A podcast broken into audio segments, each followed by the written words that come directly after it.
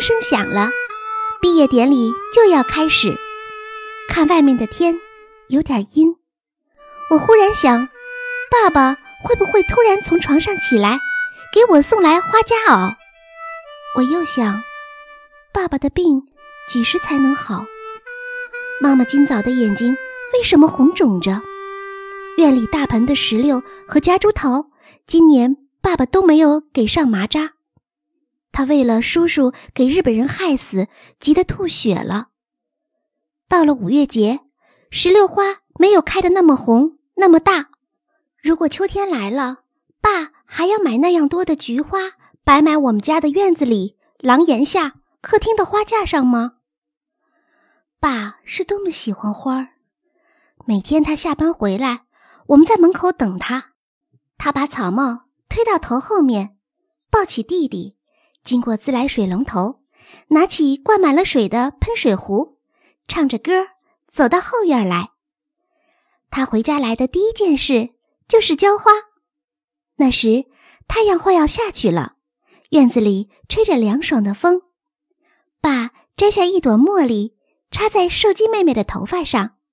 陈家的伯伯对爸爸说：“老林，你这样喜欢花，所以你太太生了一堆女儿。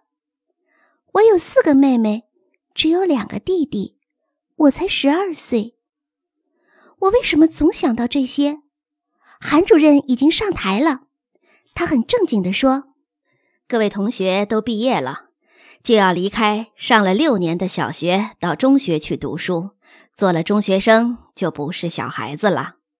当你们回到小学来看老师的时候，我一定高兴看你们都长高了，长大了。于是我们唱了五年的励歌，现在轮到同学们唱给我们送别。长亭外，古道边，芳草碧连天。问君此去几时来？来时莫徘徊。天之涯，地之角，知交半零落。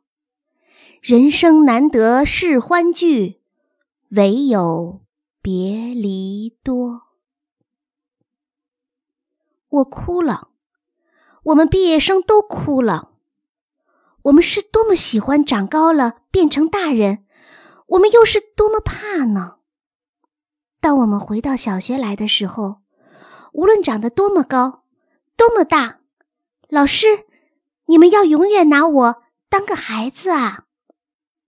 做大人，常常有人要我做大人。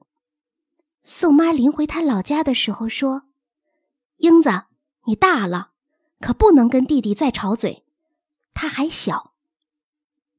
蓝姨娘跟那个四眼狗上马车的时候说：“英子，你大了，可不能招你妈妈生气喽。”蹲在草地里的那个人说：“等你小学毕业了，长大了，我们看海去。”虽然这些人都随着我的长大没了影子，是跟着我失去的童年一起失去了吗？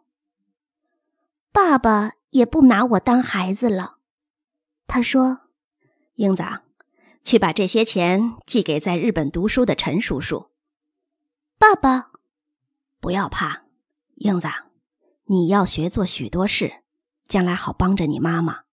你最大。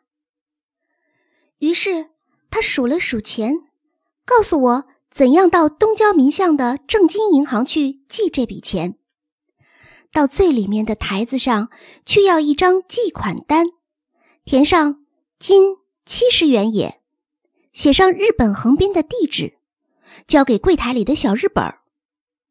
我虽然很害怕，但是也得硬着头皮去。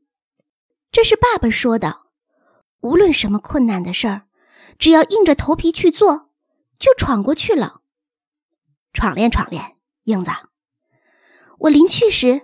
爸爸还这样叮嘱我，我心情紧张，手里捏紧着一卷钞票，到银行去。等到从高台阶的正金银行出来，看到东郊民巷街道中的花圃种满了蒲公英，我高兴地想：闯过来啦！快回家去，告诉爸爸，并且要他明天在花池里也种满蒲公英。快回家去，快回家去！拿着刚发下来的小学毕业文凭，红丝带系的白纸卷儿，催着自己。我好像怕赶不上什么事情似的。为什么呀？进了家门，静悄悄的，四个妹妹和两个弟弟都坐在院子里的小板凳上，他们在玩沙土。旁边的夹竹桃不知什么时候垂下了好几个枝子，散散落落的，很不像样。这是因为爸爸今年没有收拾它们，没有修剪、捆扎和施肥。石榴树大盆底下也有几粒没有长成的小石榴。我很生气地问妹妹们：“是谁把爸爸的石榴摘下来的？我要去告诉爸爸。”妹妹们惊奇地睁大了眼睛，他们摇摇头说：“是他们自己掉下来的。”我拾起小青石榴，缺了一根手指的厨子老高从外面进来了。他说：“大小姐，别说什么告诉你爸爸了，你妈妈刚从医院来电话了，叫你赶快去。”你爸爸已经，他为什么不说下去了？我突然觉得着急起来，大声的喊：“你说什么，老高？大小姐，到了医院，好好劝劝你妈，这里就属你大了，就属你大了。”寿鸡妹妹还在抢燕燕的小玩意儿，弟弟把沙土灌进玻璃瓶里。是的。这里就属我大了，我是小小的大人。我对老高说：“老高，我知道是什么事儿了，我这就去医院。我从来没有过这样的镇定，这样的安静。”我把小学毕业文凭放到书桌的抽屉里，再出来，老高已经替我雇好了到医院的车子。走过院子，看到那垂落的夹竹桃，我默念着：“爸爸的花儿落了，我也不再是小孩子。”